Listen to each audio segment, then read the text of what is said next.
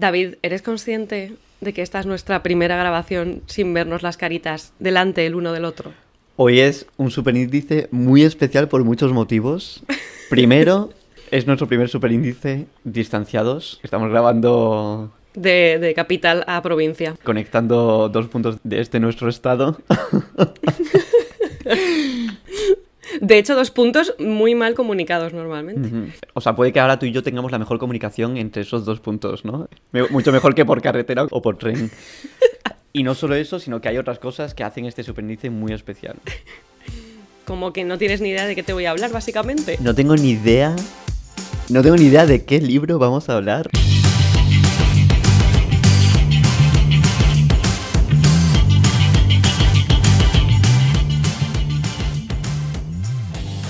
No sé absolutamente nada de ese libro. Bueno, alguna cosilla me has comentado, pero no sé qué libro es.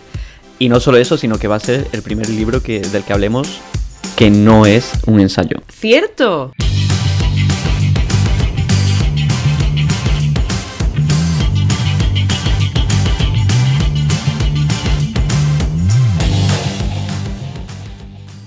Verdad, había olvidado este factor tan importante. Bueno, pues ya, sin más preámbulo, el libro del que te voy a hablar es Carmila.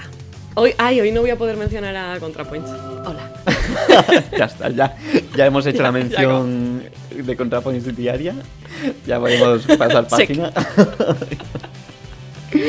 Ay, ay. No, pero estoy muy contenta porque aparte de todas las rarezas que tiene el, el programa de hoy, es que aparte nosotros, sin ser nada de eso, estamos haciendo un par de programas muy temáticos, porque el de solo dos cuadró perfectamente con... ¿Qué era? El día de la... mm, El Día Internacional eh, de la Despatologización Trans. Que de hecho, de hecho, dijimos, bueno, dije la fecha mal, ya empezamos, empezando con los desmentidos. Porque parece ser... Por lo menos acertaste en el mes, ¿no? En el mes sí, de octubre. Sí, bueno, tenía una posibilidad de 12 también, es verdad que es más fácil eso que una posibilidad de 30, ¿no? De 31. Pero por lo visto se celebra, es el tercer sábado, ¿verdad? Es que eso, claro, No a sé. mí me... Eso, eso es como de pensar. A mí dime un número y yo te digo, ok. es- No sé, yo, dije una día. fecha que creo que fue pues en la que coincidió el año pasado o hace dos. Todo bien, estamos muy informadas. Totalmente. Bueno, y por, por lo que te comentaba esto es porque qué bonito que vaya a ser Halloween y yo te estoy trayendo una novela de vampiros. Mm. O sea, maravilloso. Bueno, tengo que empezar diciendo que no conozco esta novela de la que me hablas. si el título me tenía que decir Pero- algo, lo siento.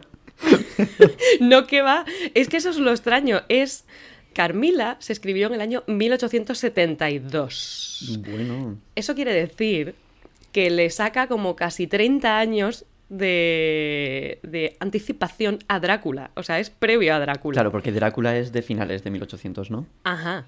Y eh, curiosidad, porque yo no tenía ni idea. Yo pensaba que Drácula, Bram Stoker lo había escrito un- pues, siendo un señor, pues yo qué sé, de Rumanía o, o de algún lugar así como de, de esa zona. Y resulta que es irlandés.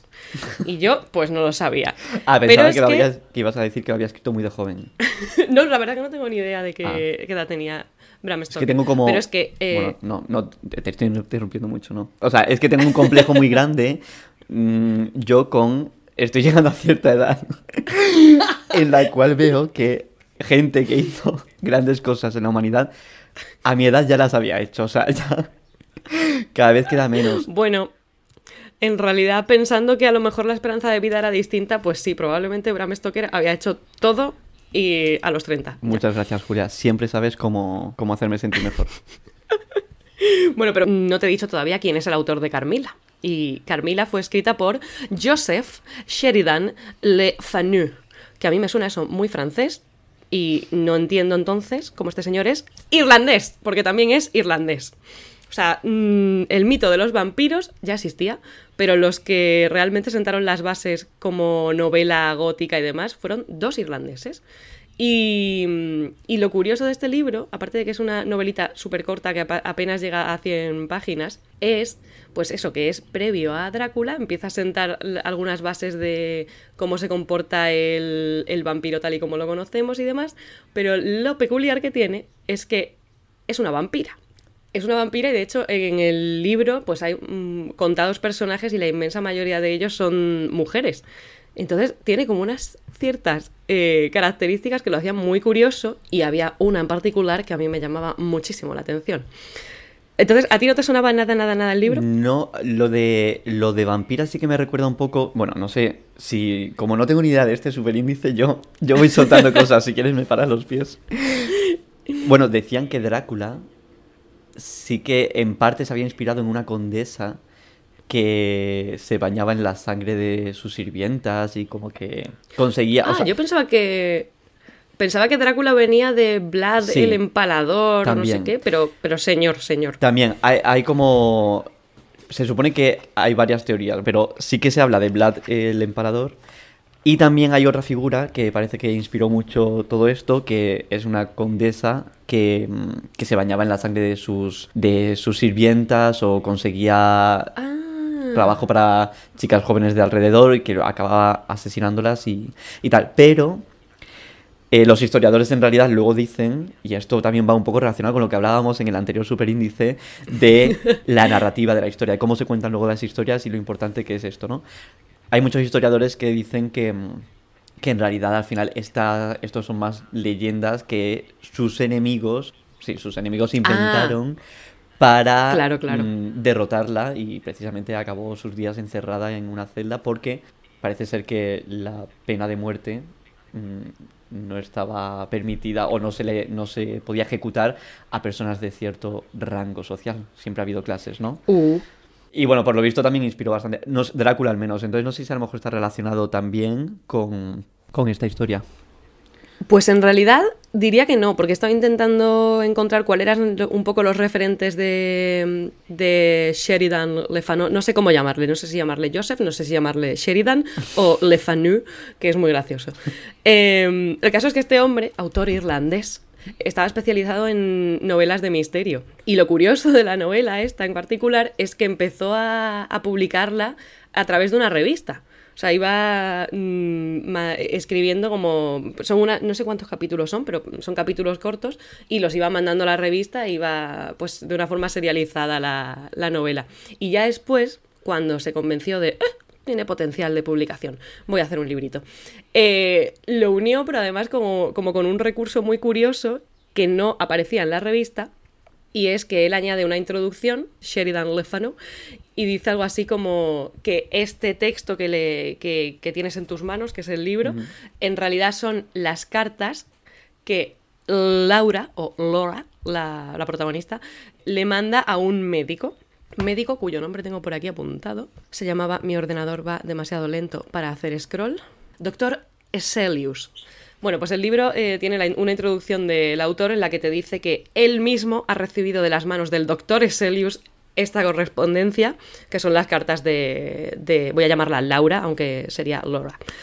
Y también eso es curioso porque tengo entendido, aquí Pecadora no ha leído Drácula, eh, pero tengo entendido que también es una, una novela epistolar por carta, ¿no? Sí, de hecho te lo iba a comentar. Sí, eh, bueno, yo no me he leído, no sabía nada de esta, de esta novela, pero sí que tengo que decir que yo tuve una época en mi vida eh, que coincidió con, ese momento de, muchos cambios en el que todo el mundo se vuelve un poco dark, un poco emo o, un poco canino, Que como que hay varias opciones eh, y parece que siempre nos gustan las más radicales. Y, y bueno, a mí me encantaban las novelas de vampiros. Y me leí Drácula, y claro, te iba a decir eso, que también es una novela epistolar y que la sensación que yo tuve mientras lo leía Mm, era de, que me acabo de encontrar todos estos manuscritos, porque bueno, parte creo que eran diarios y parte cartas. Entonces era como si te hubieras encontrado de repente todos esos papeles y los estuvieras leyendo y yendo a través de la historia obviamente de algo que ha pasado y que te estás encontrando después de un tiempo, ¿no? Es que me parece muy curioso que los dos grandes inicios de la novela vampírica sean siguiendo ese recurso de la, de la carta. Que ahora te hablaré del narrador y, bueno, de la narradora en este caso, porque es verdad que tienes como esas dos barreras de, hey, el autor diciéndote, mira, he encontrado esto, y después ya te viene, no sé siquiera si aparece una, una mención de de boca del, médico. Creo que la figura del médico es como que está en el aire y simplemente se la saltan tanto el autor como la narradora. Pero es que enseguida te vas a, que Laura te cuente la historia. que es la protagonista. Pero antes de entrar a realmente a cuál es siquiera el argumento, que no te lo he dicho, ni, ni a cómo es el narrador y demás, te quería comentar para ver si estoy sola en esto o no, pero es que yo tengo un problema muy serio, que es una cosa que me ha impedido, A ver. que me impide, me impide meterme en historias de época, pero es que mm, hasta, hasta el punto de que, claro, como no disfruto o tengo ese prejuicio de que no voy a disfrutar de, lecturas de época, después lo traslado incluso a ficción, eh, yo qué sé, de, mm, en forma de cine, que ya me lo están dando todo. Pues no, pues aún así le tengo como esa, ese, ese prejuicio de, uff, es que no va conmigo, uff, es que no va a contar cosas que, que hablen, que me hablen a mí, de, de mi yo actual y demás. O sea, que sientes como la- esa distancia temporal con, con ello. Pero lo que me pasa realmente con la novela, que es más grave aún, es que es que eh, tengo la sensación de que no tengo imaginación. De que, uno, no tengo imaginación, dos, no quiero ser anacrónica. Entonces, a mí me estás diciendo vagamente, sin decirme incluso explícitamente, estamos en el año no sé qué, no sé cuánto del Señor, y mi cabeza está en plan, madre mía, ¿existe el teléfono? Eh, ¿La rueda de qué tipo es? ¿Pero el carro va a caballos o hay vapor? Eh, ¿El vestido es de esta... ¿Se, le ve el escote o eso es ilegal? Eh, te lo juro, mi cabeza empieza a petar por todas partes y me enfado porque digo, yo no puedo estar intentando en meterme en una historia y pensando, tengo que abrir Google para buscar cuál es el estilo de la época y el sombrero que puede llevar ese señor y tal. O sea, ¿es, es esto, Julia, una reivindicación para que todas las novelas de época incluyan un librito de contexto histórico social que te explique? Fotos. Con imágenes, fotografías, bueno, depende, Julia, de la época, va a haber que... Igual va a haber que ilustrarlas, Grabados. pero... Estás reivindicando que, te, que aunque lo cojan de Wikipedia, que ya hemos hablado de este tema también, que te incluya un poco de contexto. Es que, pero que me he dado cuenta de que soy una lectora perezosa o inepta o que no se permite errar, porque es como, yo lo quiero, o sea, no quiero un error, no quiero que venga el script de esta película y me diga, ¿cómo has, has osado poner un reloj de pared ahí cuando en esa época ya no se llevan y realmente lo que tenías que haber hecho es esta otra O sea, que piensas que te O van sea, a reclamar... Me da un estrés. Como que van a, van a fiscalizar tu imaginación, ¿no? Van a decir, pero Exacto. ¿cómo has podido imaginarte este sombrero de, de copa en este contexto? Exacto. Pero en este caso dije, hay algo en particular de esta historia que me llama mucho la atención, vamos a intentar saltarnos las barreras de mm, mis prejuicios. Y dirás, ¿qué es lo que le llamaba tanto a esta mujer la atención eh, para querer leerse este librito de vampiros? Bueno, aparte de que a mí el, el tema vampírico también me, me llama la atención, pero soy una pecadora que no ha leído Drácula, ahora tengo unas ganas tremendas, claro, me llama mucho la atención lo de, uy, que cómo va a ser la primera, primera novela famosa. Pero es que lo que realmente es súper particular es que este libro es conocido por, iba a decir subtexto, pero es que creo que no es subtexto, es literalmente texto lésbico que tiene la novela. Y eh, Pero bueno. 1872. Pero eso 1872. es una maravilla. Mira, David, qué fantasía. Porque Anda, que es que tardamos, ¿eh? Tardamos en llevar las cosas a nuestro terreno. Si es que tenemos que hablar de una novela de 1800 y ya estamos hablando de lesbianas después de mm, 10 minutos de grabación. Bueno, Pero es que no, bueno, bueno, no te puedes imaginar lo que viene a continuación, lo que, lo que viene por delante en este programa. Yo me lo he pasado tan bien con esta novela. Antes de nada, te voy a contar ya de qué va, realmente. vale, sin spoilers, ¿no? Sin spoilers, porque es que de verdad son. No llega a 100 páginas y sería un atentado mm, spoilear esto. Bueno, Carmila cuenta la historia de Laura, Laura, que vive en un castillo, o Schloss, que porque insisten mucho en esa palabrita durante todo el libro, en Estiria, que está en Austria. Y vive en ese castillo solo, sola con su padre, que es como súper sobreprotector y encantador y fantástico, y con una ama de llaves y una y un par de criadas y cosas así. Y la ama de llaves, ¿cuál es el trabajo de una ama de llaves? Mira, ni idea. Yo O sea, te, te abre las Además, en, la, en el libro están haciendo todo el rato distinción entre que una es Mademoiselle tanto y otra es Madame no sé qué. Y yo, claro, otra vez anacrónica, en plan, madre mía, ¿qué edad tienen? ¿Qué edad tienen? ¿Por qué se diferencia una de una cosa y otra de... Bueno, en fin. Sigamos. El caso, el argumento es que Laura, que tiene 19 años, está en este castillo y está como desesperada por tener a alguien de su edad o una amiga o un amigo o un algo. Y entonces su padre le, le ha dicho que eventualmente va a llegar eh, su amiga no sé quién, la hija de un conocido suyo, y que por fin va a tener a alguien de su edad con quien tratar. Qué difícil Eh, hacer amigos Laura en está- esa época, ¿eh? Sobre todo si Ya, eres rico y estás en un lugar aislado. Pobrecitos ricos, Sí, siempre. lo siempre lo han pasado mal. Solidaridad. Terriblemente. Bueno, pues el caso es que hay un inconveniente y esta chica a la que Laura iba a conocer no puede llegar. Pero, a cambio, el azar hace que en una noche haya un accidente de, de carruaje y de ese... Es que esto es muy cómico, ahora entraré a decirte por qué. Pero eh, tras el accidente, eh, varias personas salen del carruaje y una, una figura femenina que el libro no te deja claro si es la madre de Carmila o la ama de llaves o la institutriz, vete tú a saber, sale del carruaje, se da cuenta de que la niña está medio inconsciente y demás, y tal cual le están atendiendo Laura y su padre y las criadas, se planta la mujer y dice, mira, lo siento, eh, pese a este accidente de, de carruaje que acabamos de tener, yo me tengo que pirar, este viaje tiene que seguir para adelante, ¿te puedes quedar con la niña? Muchas gracias, volveré en tres meses, toma, adiós, ¿Perdona? y se va. Y les deja a la niña.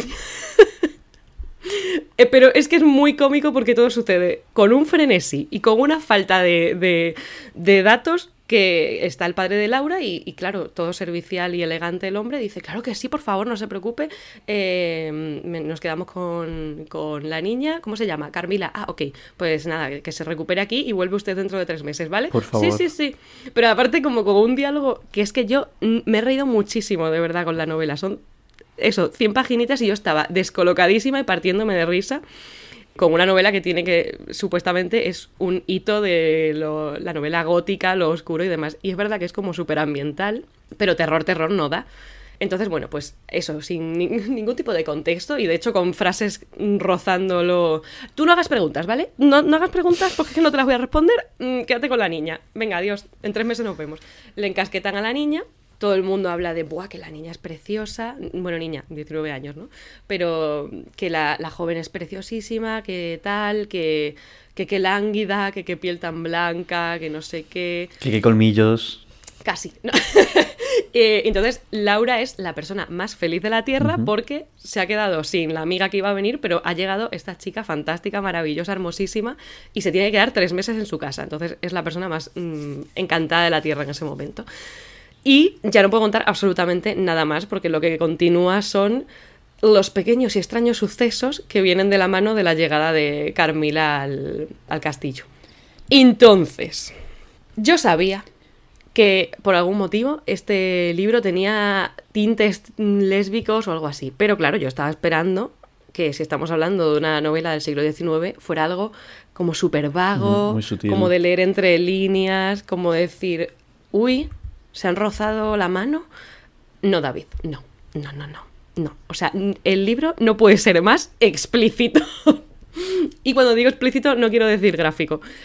Pero, o sea, el lesbianismo está en tu cara, en letras de neón, en diálogos descaradísimos y, de nuevo, vuelvo yo a la comicidad involuntaria del relato, porque O tú sea, estás leyendo... es, es involuntaria la... Yo creo que es involuntaria, sí, porque el- es que me, me he seleccionado.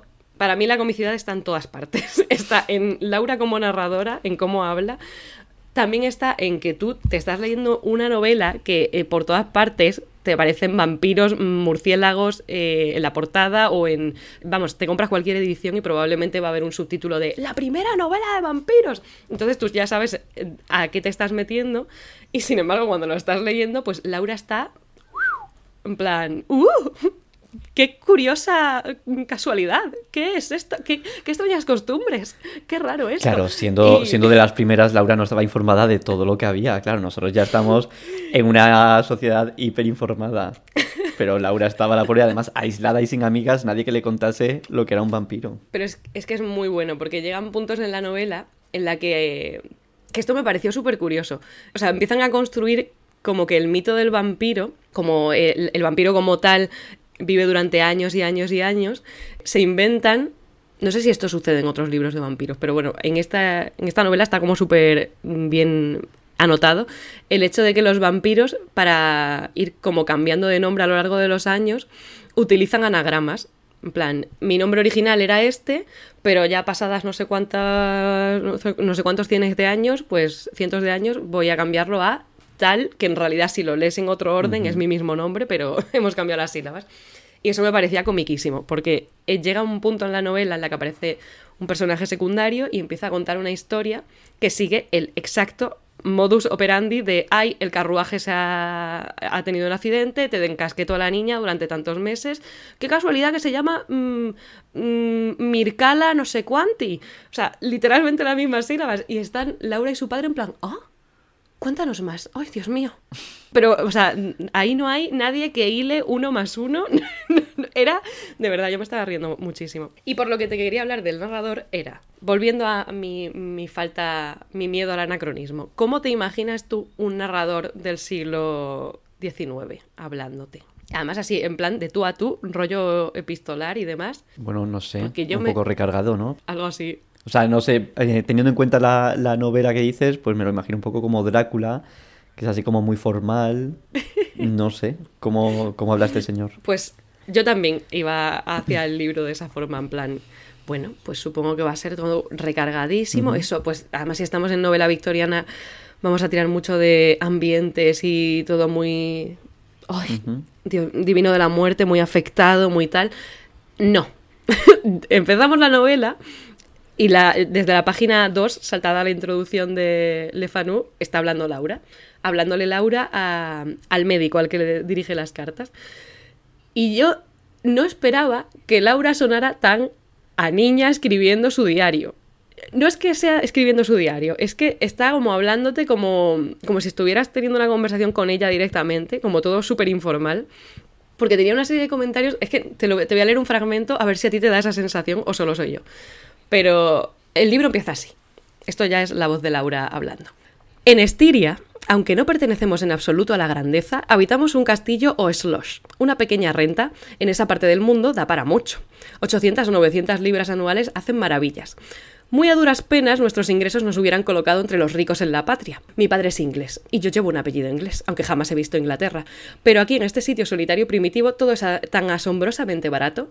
No veo en qué modo una cantidad de dinero mucho mayor podría añadir nada en absoluto a nuestras comodidades o incluso lujos. Mi padre perteneció al ejército austríaco y se retiró con una pensión y su patrimonio, comprando esta residencia feudal y los pequeños dominios en los que se alza. Una ganga. ¿Perdona? Una ganga.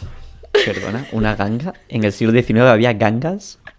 Pero es que, o sea, es como, pues claro, Laura, hija, cuéntame más. O después, de vez en cuando tiene como llamadas al lector que es como, ¿qué?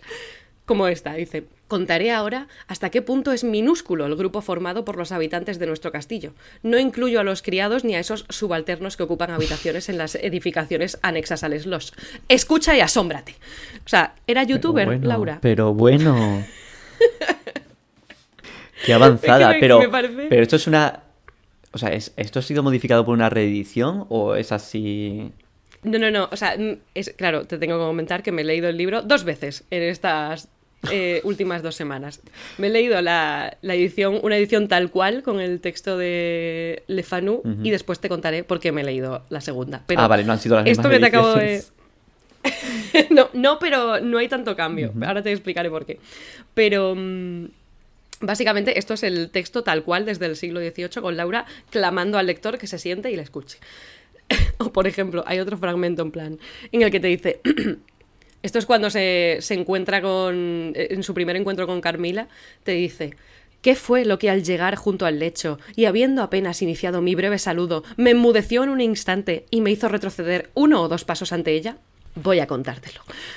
Y es como, ya me lo estás contando, Laura, no sé por qué necesitas es que tiene como continuas anotaciones en plan, no vayas a suponer que la importunaba incesantemente con estos temas. No, yo tal. Y es como... Pero esto es, parte de su diario. Es que no son diarios, son las cartas que le está escribiendo al doctor eh, Hazel Sepsels. Ah, bueno, entonces como que está apelando al, doctor. Sí, pero, pero me parece muy cómico igualmente, porque es que yo escribo así por carta, en plan, ahora, ahora vas a flipar, dos puntos. Y empieza, empieza a hablar. Entonces, esto es uno de los muchos motivos por los que a mí se me hacía muy cómica la voz de Laura, por sus formas de hablarte y por, bueno, y por la total inconsciencia de tengo un vampiro en casa cuando es evidente.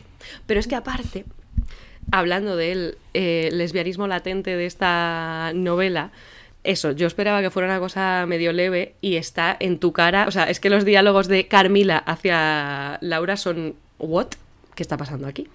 Porque Laura está fascinada por qué guay que tengo una amiga, madre mía, es guapísima. Pero es que Carmila, tal cual ve a Laura, le está, o sea, es en plan, me cogió las manos y me dijo, querida mía, tu corazoncito está herido. No me creas cruel porque obedezca la ley irresistible de mi fuerza y mi debilidad. Si tu querido corazón está herido, mi corazón turbulento sangra junto al tuyo. En el éxtasis de mi enorme, enorme humillación, vivo en tu calidad viva y tú morirás, morirás dulcemente en mi vida. Yo no puedo evitarlo así como yo me acerco a ti, tú a tu vez te acercarás a otros y conocerás el éxtasis de esa crueldad que sin embargo es amor, de modo que durante un tiempo no trates de saber nada de mí y lo mío. Confía en mí con todo tu espíritu amoroso. Y esto a lo mejor es el encuentro número uno que le acaba de coger de las manos y, se está como medio declarando eh, súper apasionadamente a la vez que le dice no hagas preguntas, chiqui. La intensidad, ¿no? La intensidad de, de la época. A ver, yo te iba a decir, claro, que que depende de la época ha habido maneras de, declarar el afecto de una manera muy obvia y muy exagerada, pero claro, sí que se ve aquí eh, algo bastante... que puede ir más allá, bueno. Yo al principio, con mi miedo al anacronismo, pensaba, a lo mejor es que yo no entiendo que así se hablaban las amigas. y ya está. Y simplemente, pues e, ellas jóvenes doncellas se cogían las Esa frase, ¿no? eran muy buenas amigas. Exacto. que lo curioso es que Laura te habla que desde el principio está como choqueada con la belleza de Carmila y con la maravilla de tenerla en casa, pero que cuando le dice estas cosas tan intensas, eh, te habla siempre como de sensación de atracción muy fuerte y asco. Como que está siempre eh, como entre el mm, algo está pasando aquí que no es normal, mm, socorrito, mm, pero me gusta. Entonces, el, todo el libro. Laura está saliendo del armario. Sí, es que es que muy mm, una movida, porque después lo que, por lo que he visto, bueno, el, tema vampírico y demás en realidad siempre ha estado muy ligado a la homosexualidad. Y, bueno, y, en el y ya si lo centramos en mujeres, eh, es, como súper... Tiene, tienen una imagen como súper explosiva y súper sexual ya directamente, cuando en realidad lo que ves en este libro es que es todo como muy más erótico que otra cosa, pero también es que es muy directo. Entonces, hay estudios que hablan continuamente de que el, autor, eh, estaba haciendo como un paralelismo exacto entre que el vampirismo es una cosa turbia, pero a la vez como medio atractiva, pero que debería ser cortada de raíz desde el principio con estaquitas y cosas así, y en realidad está hablando de la homosexualidad que también es una cosa así como medio atrayente, medio tal, pero que no deberíamos concebir en este mundo. Claro, qué fuerte. Y, es verdad que es eres incapaz de leerte el libro y ver todo el paralelismo de es que a lo mejor es simplemente una chica teniendo sentimientos hacia otra chica, vale que después te meten un poco lo paranormal, pero es como imposible hacer la separación una vez que empiezas a verlo. Es como, uh, la forma en la que Laura habla de, habla de los sentimientos que tiene me parece muy interesante no ya solo que asocien, pues yo que sé, cualquier identidad mm, queer LGBT con algo negativo, que eso al final es como muy común, sino que añada ese elemento de, sí, sí, sé que es algo que atrae y algo que puede llamar la atención y que puede hacerte tener ganas de intentarlo o de probar, pero no, es como la tentación, ¿no? Y añade ese elemento de atracción que me, que me parece muy interesante. Es que es muy curioso. Y de hecho, eh, claro, yo al principio estaba un poco despistada, en plan, no sé si lo que le está repeliendo. Es que sí, es que lo que le estaba. Lo que le repele a Laura en esos momentos es como la pasión esa exageradísima de, de Carmila, porque en esos momentos no está haciendo nada raro, en plan, te quiero morder un dedo o, algo así. Es solamente como una intensidad súper exagerada. Y eso, yo al principio tenía esas dudas de, ¿esto se comportaban así? ¿Por qué, le, ¿Por qué, se le hace raro? Pero debe ser que no, este comportamiento no era normal, porque hay, hay, algunas veces en las que Laura en el texto se refiere a que cuando Carmila actúa así, habla de galantería masculina, de que eh, empieza a decir como cosas rollo, a veces me preguntaba si es que se había aliado Carmila con, con una especie de pretendiente masculino que quería acercarse a mí, pero no tenía sentido, porque en realidad con quien trato es con ella, no sé qué. Entonces es como, definitivamente sabe que eso que está pasando no es normal, Pero en, en todo el texto, y de nuevo, el libro, con la, la de años que tiene, pues no tiene un final súper rompedor y digamos alegre. Claro, pero lo que comentas de, mm, de esto de que Camila se planteaba de hasta qué punto no había algo detrás caballeroso o, Sí. o de hombre, es lo que también hablábamos en el anterior superíndice que- de cómo asociar las orientaciones de deseo y, y ciertas expresiones de género con identidades de género diferentes. Cómo se asocian ciertos comportamientos a un determinado sexo género y cómo cae al final todo esto en, en la novela también. Es que es muy curioso porque empiezas a entender porque está así de confusa, pero es que el libro es, es ambiguo, porque es muy raro porque entiendes, empiezas a ver ese paralelismo de, uy, vampirismo, homosexualidad, por lo tanto, enfermedad tóxica que deberíamos erradicar porque encima como que se expande el vampirismo. Y la homosexualidad aparentemente también. Pero, por otro Hay ciertas lado, cosas te- que no han cambiado desde el siglo XIX. Exacto. Pero que por otro lado te lees la novela y en.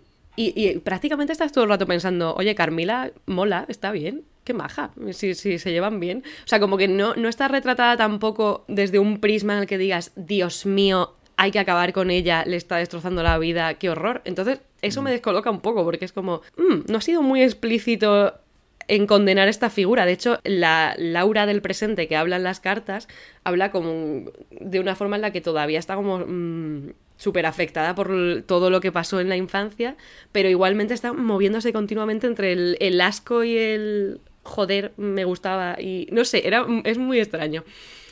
Y lo que te iba a comentar de por qué, me, por qué tuve yo que leerme una eh, segunda edición de este libro es lo siguiente. Me doy cuenta, navegando por internet, de que existe una edición mm, prácticamente muy actual, pero editada por Carmen María Machado. Y tú dirás, ¿quién es? Y yo te diré, pues es una autora a la que llevaba echándole, la, echándole un ojo a lo largo del año porque ha escrito unas memorias muy chungas. O sea, ha escrito unas memorias en las que habla de una relación suya tóxica con otra mujer.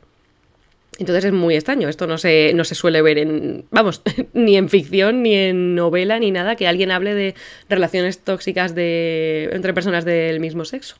Entonces siempre estaba con el run run de leerme algo de esta mujer y de repente veo que ha editado una versión de Carmila. Y yo, em, ¿qué está pasando? ¿Qué quiere decir esto? Vamos a ver. Empiezo a investigar y resulta que en la edición de Carmen María Machado hay una introducción que no hay en el libro original y anotaciones a lo largo del, del libro. En esencia es básicamente el mismo librito, pero con la, con la curiosidad de que la, la introducción que hace Carmen María Machado cambia la historia del autor, del autor original. O sea, simplemente cambiando la introducción te da una vuelta al libro. Es que me parece, o sea, es, es ingeniosísimo y ya te digo que el- me, me he leído dos veces el libro y una vez que te lo lees con la, la introducción de Carmen María Machado dices, es literalmente el mismo texto, me podría saltar las anotaciones a pie de página y no cambia nada. Pero ya solo con la visión que ella propone en la introducción dices, por favor, qué genia, ¿cómo se le ha ocurrido esto?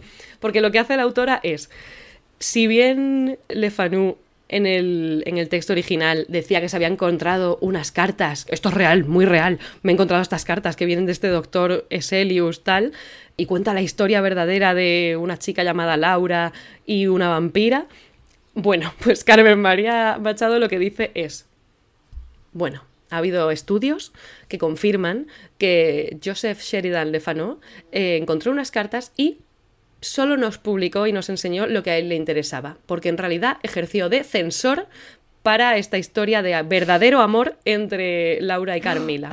Entonces, como estoy hasta las narices del silenciamiento de las historias queer, en esta introducción os digo a todos que eso es mentira, que en realidad había una relación mucho más intensa y con mucho menos asco del que, del que nos dejaba leer Le Fanu. Y lo curioso es que es maravilloso, porque empieza a hablar de que hay, ha habido estudios y confirmaciones de que en realidad Laura era una persona histórica real que se llamaba Verónica no sé cuánti y que Carmila en realidad era una figura histórica llamada Marcia Marén. Bueno, yo en plan, yo claro, yo estaba leyendo esto, además ilusa total y diciendo, pero Google, Marcia Marén, ¿qué narices? Bueno, pues eh, lo que ha hecho Carmen María Machado es, de nuevo, jugar con los anagramas porque Marcia Maren es un anagrama de su propio nombre.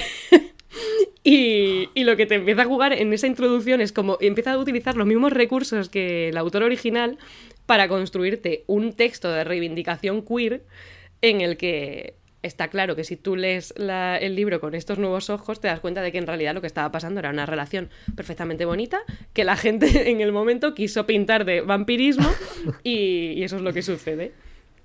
Y es, o sea, Qué pasada. es que es maravilloso. Qué bueno cómo, le, cómo darle la vuelta, ¿no? Y, y jugar con la narrativa y, y- y eso, cambiar completamente la visión de, de una obra.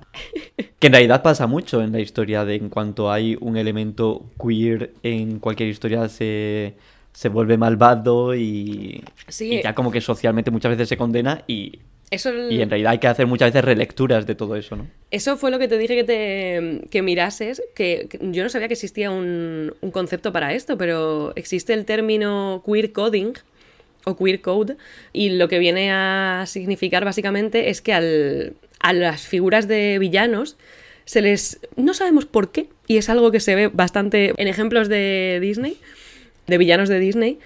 Qué casualidad que se les dan algunos rasgos así como tirando a la pluma, al, yo qué sé, al- tienes a un villano masculino, vamos a darle características que normalmente asociarías a lo femenino y demás. Y está como súper extendido realmente cuando te paras a verlo. O se les dan unos códigos de colores y unas paletas de colores que dices, uy, si va esto, este señor tan masculino se está yendo hacia lo morado y rosa. ¿eh? ¿Que, que ¿Por qué será? Eh, no sé, son como unos recursos súper sutiles que tú a primeras no lees así. Bueno, según qué casos, porque es que después hay algunos personajes que directamente dices, tiene pluma. Eh, qué, raro que sea el villano. Y no, no, no sé cómo está esto tan extendido. Me parece fascinante. Esa facilidad para, para tender hacia lo, lo queer en, en cuanto quieres eh, alinearlo con lo, con, lo, con lo malo, con la maldad o con la amenaza. En cuanto a fricción y en cuanto al queer coding y todo esto, no solo está la parte de añadir elementos que sean un poco disidentes de sexo, género o cualquier otra, otro elemento queer, sino que también, por lo que he visto, Úrsula Ah, sí. de La Sirenita está inspirada en una drag queen, Sí, en Divine. en Divine. Sí, Sí, sí, o sea que al final es cierto que se pone a, a los héroes de ciertas películas que además son o han sido muy importantes en la socialización y en, en la educación que se recibe, porque al fin y al cabo forman parte de la cultura. Como los héroes son de una manera, ¿no? Y, y- y por otro lado, los villanos también muchas veces siguen un patrón que nos hace también identificar elementos de esos villanos luego en la vida real. Cierto, probablemente de forma inconsciente, pero, pero ahí está, porque está tan arraigado en el. como en las ideas colectivas de lo villano, lo malo, lo tal. No sé, es una, es una movida. Por eso me pareció tan divertida la idea de que esta autora haya dicho. "Mm, La novelita esta de vampiros del siglo XIX, espérate. Sí, sí, sí, yo te la edito, pero vamos a ver esta pequeña anotación. Y es que es maravillosa porque si, te, si ignoras su introducción y las pequeñas anotaciones a pie de página, es literalmente el mismo texto. Pero es muy gracioso hacer una relectura y decir, "Mm, vamos a ver cómo funciona esto desde este prisma. De hecho, sus anotaciones eh, en el libro son muy escasas y por lo general van rollo, te comentan algún dato histórico. Es que es gracioso porque va desde el- la pequeña anotación histórica, en plan, Estiria realmente era una zona de Austria, que tal, que no sé qué, a decirte, por ejemplo, es que esto me parece maravilloso. Hay un diálogo de, de Laura en el que explica los síntomas febriles que está teniendo por las noches y demás desde que ha llegado Carmila. y, y Carmen María Machado te pone en la anotación. Si esto no es la descripción de un orgasmo, mm, que venga Dios y lo vea. O sea, es como, venga. es muy cómico. Eh, de hecho, la, la- Vale, pensaba que ibas a decir que, que había anotaciones que te ayudaban a ese contexto social y cultural que tanto querías de este sombrero era de copa. no ha llegado a ese por punto. supuesto era un carruaje tirado por caballos. Percherones. Lo hubiera agradecido, pero no ha llegado a ese punto.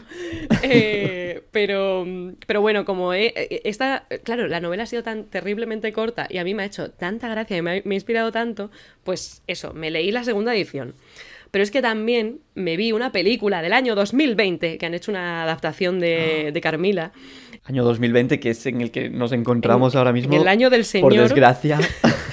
Pero, eh, Este año, atención, magnífico. horrible. Eh, eh, atento, atento, porque lo que han hecho en esta película es un atentado contra mí. El libro tiene lugar en el siglo XIX y la película decidió que, mm, que al director de arte le parecía más guay si lo retrocedían a un siglo antes y así podían hacerlo un poco más lúgubre, con solo eh, luces de velas y no sé qué. Y yo en plan, mira, basta. Basta ya, porque yo lo estoy haciendo ahora. Estoy adoptando esto como mi imagen del siglo XIX y me estáis diciendo que no es y todo mal. Lo que te faltaba ya. Todo mal, muy mal. Y bueno, la, como breve comentario, la película es curiosa. Bueno, en realidad, claro, con un libro que tiene tantísimo tiempo han hecho adaptaciones de todo tipo. Y yo qué sé, pues mm, sobre todo también menciones en series rollo, pues en Buffy Cazavampiros seguro que ha aparecido algún personaje que, se, que sea una referencia explícita a Carmila o en Doctor Who o demás. Eh, pero bueno, en esta, en esta película lo que tiene de curioso, por lo que he visto, no ha gustado. Porque decían que no era fiel al libro. A mí me ha parecido súper fiel. Vale, es verdad que han retrocedido unos cuantos años. Pero es verdad que el punto de vista que te plantea la película es. No va a haber una sola escena, ni un solo pasaje, como sucede en el libro, en el que tú digas, esta persona es un vampiro.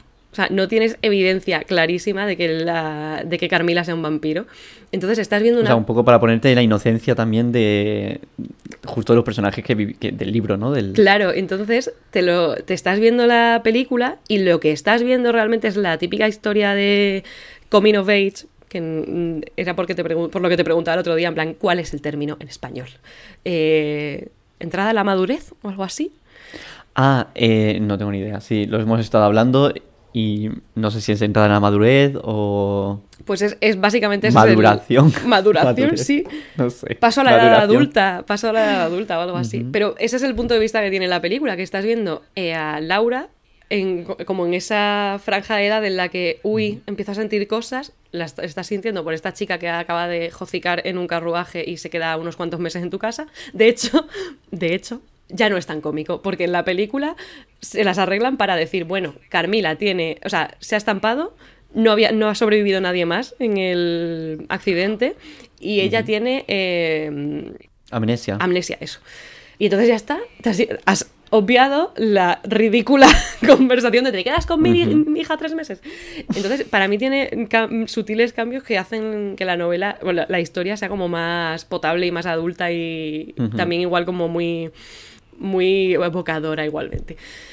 Y es curioso porque convierten a uno de los personajes de la- del libro, que es eh, como el ama de llaves, que en el libro es un encanto de persona, la convierten en la película como en una señora obsesionada con la religión, en plan, le tiene, le, le suele atar a Laura la mano porque él utiliza la izquierda de vez en cuando y eso es signo del demonio y tal.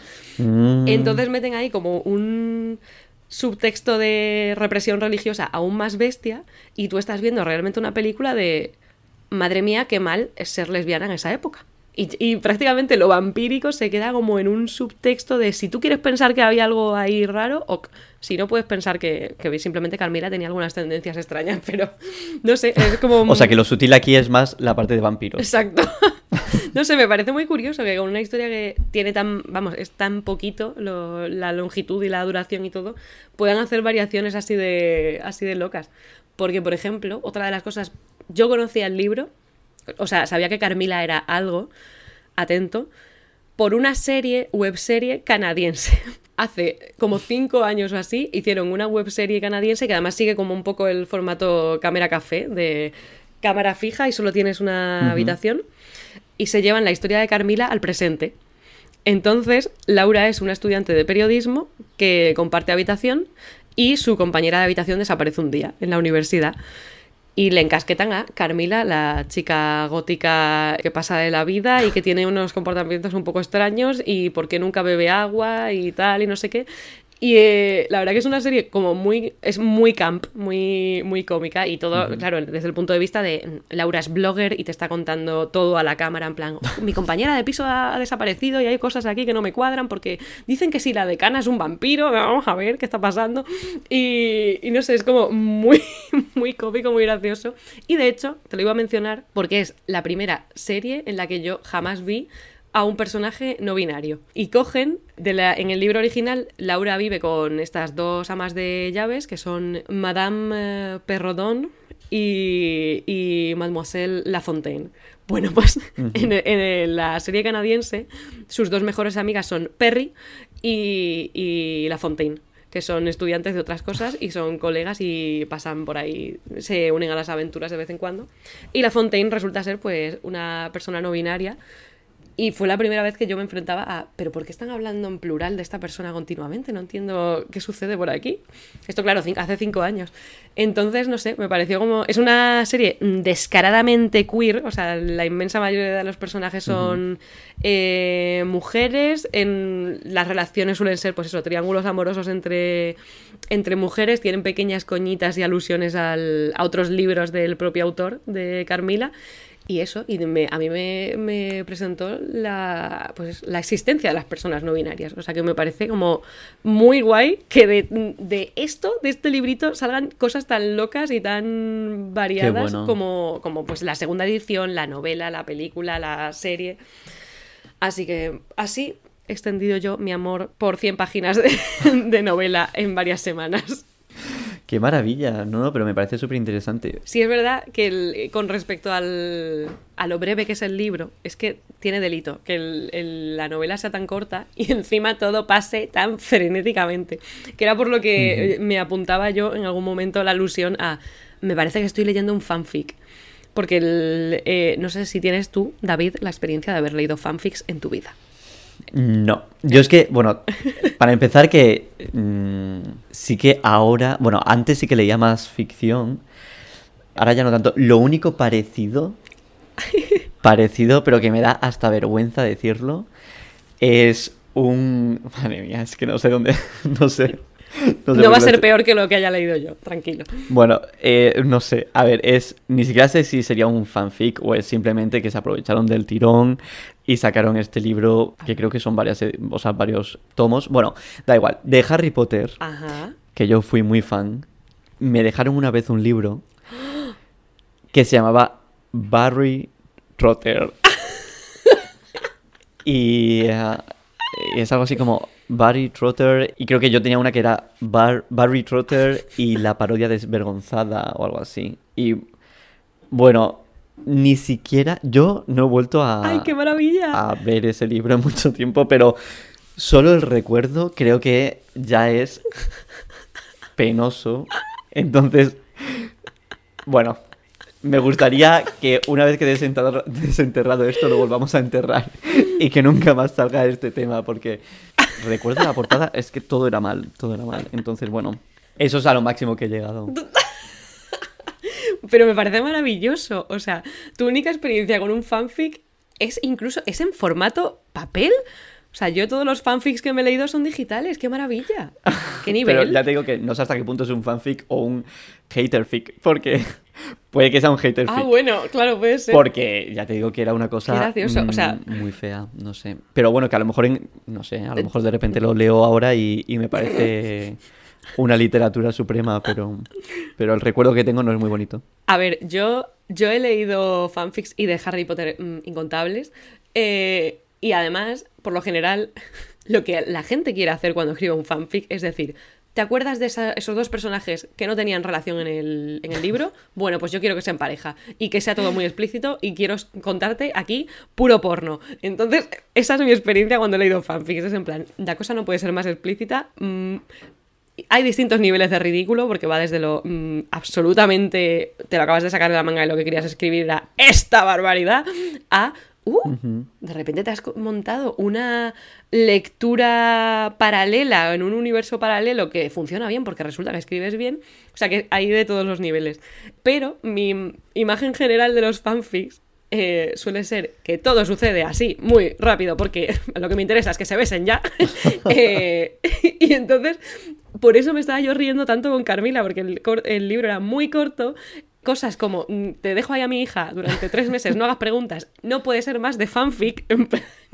y, la, y la poca sutileza de Carmila, en plan, eh, amor mío, ven aquí, te cojo el cuello y te beso y no sé qué, no sé cuántos, en plan. Pero si no ha habido ningún o sea, no me habéis plantado esta relación poquito a poco para que lo compres, que todo está pasando así. Entonces, por eso era mi comentario de, ¿es este el primer fanfic de la historia? No, porque es original. O sea, es un. Simplemente tiene ritmo fanfic, pero me, me está haciendo mucha gracia. Ritmo fanfic. me gusta el término de ritmo Es como fanfic. que se mueven entre el. e- Es que me hacía mucha gracia el, el término.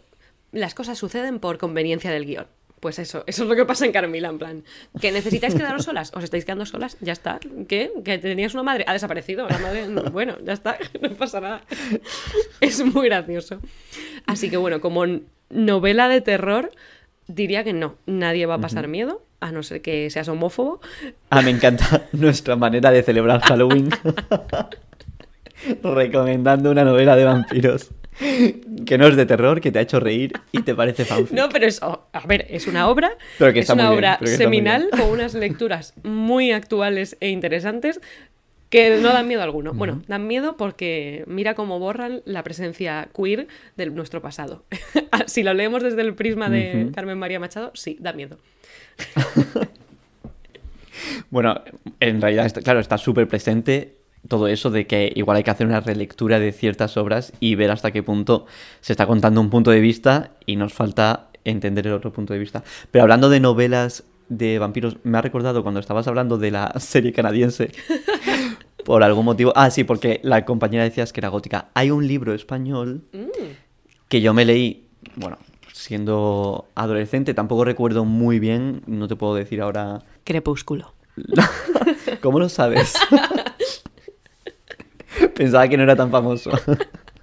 Me encanta. Eso sí que es un No, fanfic. A ver. Es español, ¿no? Hay un libro que en su momento, que bueno, no sé hace cuánto tiempo cuando leía cosillas de este tema, hay una novela que ganó el premio Minotauro Uh, y es de Clara Taoces y se llama Gótica. anda. Y nada, yo simplemente no recuerdo, no recuerdo muy bien, o sea, no te puedo decir ahora la calidad de la obra, a, a mí recuerdo que en aquel momento sí que me gustó y que estaba bastante bien, como que contaba la historia de, de una vampira en diferentes momentos históricos y cómo había Ah. sobrevivido a esos momentos. Incluso uno de ellos era la actualidad y entonces hablaba de, bueno, incluso salen grupos como Evanescence, cosas así de... bueno, bueno, por supuesto. ese rollo. Mira, llegó a, a descubrir yo eso en la época en la que tenía que haberlo descubierto y fan, absoluta. Yo caí, yo caí en las garras. Y entonces, bueno, nada, que simplemente ya que estamos hablando del tema de vampiros, pues también hablar un poco de, de esta obra que no recuerdo muy bien porque fue hace mucho tiempo, pero sí que en aquel momento al menos sí que me gustó. De hecho, creo que tú y yo también compartimos el amor por otro gran libro de vampiros que es Déjame entrar. Pero qué maravilla, por favor, claro que sí. Y aparte, maravilla de película también. Claro, la película, pero la versión sueca. Sueca, siempre. Porque luego está la estadounidense que, bueno, Pero qué Aparte, música, pero- qué música la sueca, qué niña la actriz qué mm, sueca, qué fantasía todo. Qué bien actuado. Sí que es verdad que el libro tiene ciertas subtramas eh, más elaboradas y mucho más interesantes. La del el Era señor más que cuida turbio. de la niña. Era mucho más turbio. Sí, era como más oscuro. Pero una maravilla. Es muy guay. Déjame entrar. Yo creo que es mi gran referente así vampírico. Porque, bueno, yo sí, yo leí Crepúsculo también. bueno, he dicho también, pero no, tú no. Ahora Barry Trotter no me parece tan mal. Pero es que Barry Trotter no suena en serio. O sea, era todo, todo parodia. Ahí no había porno. Eso tenía que ser parodia creo, solo. no, creo que era... in- Yo lo, lo definiría como intento de parodia. Ay, ay, como ay. un parodia wannabe. más que... Más que parodia. O sea, bueno, a ver, tampoco me acuerdo, ¿no? Si es que con la memoria que tengo no... eh, no llego a más. Pero... mm, Pero cuéntanos de Crepúsculo, ¿qué tal? Eh, Como novela mira, yo, ya está, tiene que salir. Ya no está, es te gusta, ContraPoints, dilo. no es ContraPoints, pero una amiga de Bueno, ContraPoints... favor, en el momento en el que estás igualando Crepúsculo a No, ContraPoints... No, lo que quiero decir es que de la misma rama de amiguis de ContraPoints que hacen ensayos súper sesudos e interesantes, está Lindsay Ellis, que hace vídeos especialmente sobre narrativa y, ficción y cine y demás. Bueno, pues Lindsay Ellis hace un par de años así sacó un ensayo que era comiquísimo porque se llamaba Stephanie Meyer, lo siento. Y era una, un ensayo en el que decía, es que tampoco era tan terrible. Si tú no estabas haciéndole daño a nadie, tampoco te merecías tanto hate. Y después de eso ha salido 50 sombras de Grey, que eso realmente es muchísimo más dañino, entonces no te mereces tanto odio. Y, creo que mi perspectiva es un poco esa. Yo, como adolescente, me, entrete, o sea, me pareció entretenidísimo es verdad que si lo pienso, todos eran detestables, especialmente la protagonista, porque yo no sé qué les pasa a esta gente cuando escriben libros para adolescentes, pero la, la protagonista siempre es imbécil menos la de los Juegos del Hambre. Pero de verdad, o sea, yo me lo pasé muy bien. Es verdad que mm, a partir del segundo libro todo iba en picado, absolutamente, pero toda esa especie de mitología que le metían de, bueno, bueno, es que son vampiros, son guapísimos, pero aparte tienen superpoderes. Este lee la mente, este ve el futuro, este mm, hace ah, terremotos, es, que, no sé qué. Soy tan, tan ajeno, no... Pues debería leérmelo. Van así, es en plan, cada uno tiene como un poder especial que le sale eh, de forma extraña cuando se convierte en vampiro. Y claro, yo, happy, yo mm, hace con todos. Bueno, vamos a ver, no me puedo creer que estemos dedicando más tiempo a Crepúsculo que a hablar de Solnit en, en este programa. o de Sontag. de las dos. Pues nada, ya, yo creo que ya hemos, le hemos sacado toda la sangre posible a Carmila. Así que, ¿qué te estás leyendo, David? Pues mira, yo ahora me estoy leyendo también narrativa, de hecho, por fin. Y me estoy leyendo un librito que, bueno, no sabré pronunciar. No sé qué me pasa con los autores o libros que no sé pronunciar, que me atraen. Hirbet Hiza, Un pueblo árabe. Y es de... Ah. El autor es S. Gizhar, que básicamente en realidad es un seudónimo. ¿Cómo estamos con seudónimos y anagramas y...? Total. Pues este, este hombre en realidad fue un soldado que mm, participó en la guerra de 1948 entre Israel y Palestina. Qué bueno. Y bueno, entonces... Entonces, ¿ha ficcionado un poco sus memorias? Eso es. Y de hecho, como que el libro habla, es un libro muy cortito que habla de, de un día en el que van a un pueblo para desalojarlo para expulsar a, las personas palestinas y bueno, y de ahí vienen muchos de los problemas que vivimos hoy en día de refugiados y, todo esto de Palestina. Y es muy interesante porque es una persona israelí, bueno, es una persona judía y cuenta un poco, lo cuenta un poco desde el punto de vista de, bueno, de su lado, pero a la vez de cómo poco a poco le empieza a desagradar lo que están haciendo con, con la población de Palestina, ¿no? Entonces me parece un libro bastante interesante y, nada, estoy con el, con el metido ahora mismo. Qué guay. Tiene pinta de que te lo vas a terminar pronto porque parece cortito. Es muy cortito. Y interesante. tiene, mira, lo tengo aquí delante, tiene 100 páginas, pero es muy pequeñito. O sea, es, Qué guay. como de bolsillo. Y nada, ¿tú qué te estás leyendo ahora mismo? Bueno, pues después de los grandísimos, fantásticos, maravillosos descubrimientos que he hecho con Carmila, obviamente me ha animado a leerme las memorias terribles de Carmen María Machado, de esta relación tóxica eh, entre personas del mismo género y con unos experimentos narrativos de fliparlo. Es que creo que va a caer superíndice, lo siento. Puede que haya un superíndice. Bueno, muy bien, me parece genial. La verdad que mm, lo estoy gozando un montón y tenía la sensación de que no, no me iba a encantar. Bueno, pues ahí lo dejamos, o sea que tenemos potencial tenemos potenciales superíndices por ahí aparcados de ensayos y potenciales superíndices de ficción. Entonces, o sea que puede que estemos viendo aquí un posible, una posible bifurcación de, me parece muy de bien. superíndices. No ha salido mal, ¿no? Para ser eh, comentario de ficción. Me, parece, me ha parecido muy interesante y, bueno, todas las cosas que, salen después de, todos los temas que, surgen del libro, ¿no? De mil cosas secundarias, pero que al final tienen mucha importancia. Genial, pues yo creo que está bien para terminar octubre. Pues sí, una buena recomendación para Halloween, aunque no dé miedo. Y nada, que mm, es una pena que estamos separados, que no sabemos cuánto va a durar esto. También hay que decir que Ahora ya que la pandemia ha pasado tanto tiempo, ¿te acuerdas cuando grabamos pandemia que no parecía que iba a durar tanto? Buf. Han cambiado muchas cosas desde aquel capítulo de la pandemia. Ya hay gente que se está volviendo a contagiar del, del coronavirus, que en aquel momento decíamos que no estaba pasando. Es verdad. Pero bueno, no sabemos. Eh, bueno, bueno, bueno, espérate, es que no has comentado que el amigo Sisek quiere sacar una segunda parte del, del, libro, ¿no? Cierto. Bueno, ahora están saliendo libros por todos lados que se llaman coronavirus, pandemia, COVID. Mira, qué aburrimiento. Ayer entré en una librería y había, te lo juro, sección virus. Y era como, no me lo puedo creer. ¿Pero por qué? ¿Quién quiere? Epidemiólogos estamos siendo todos.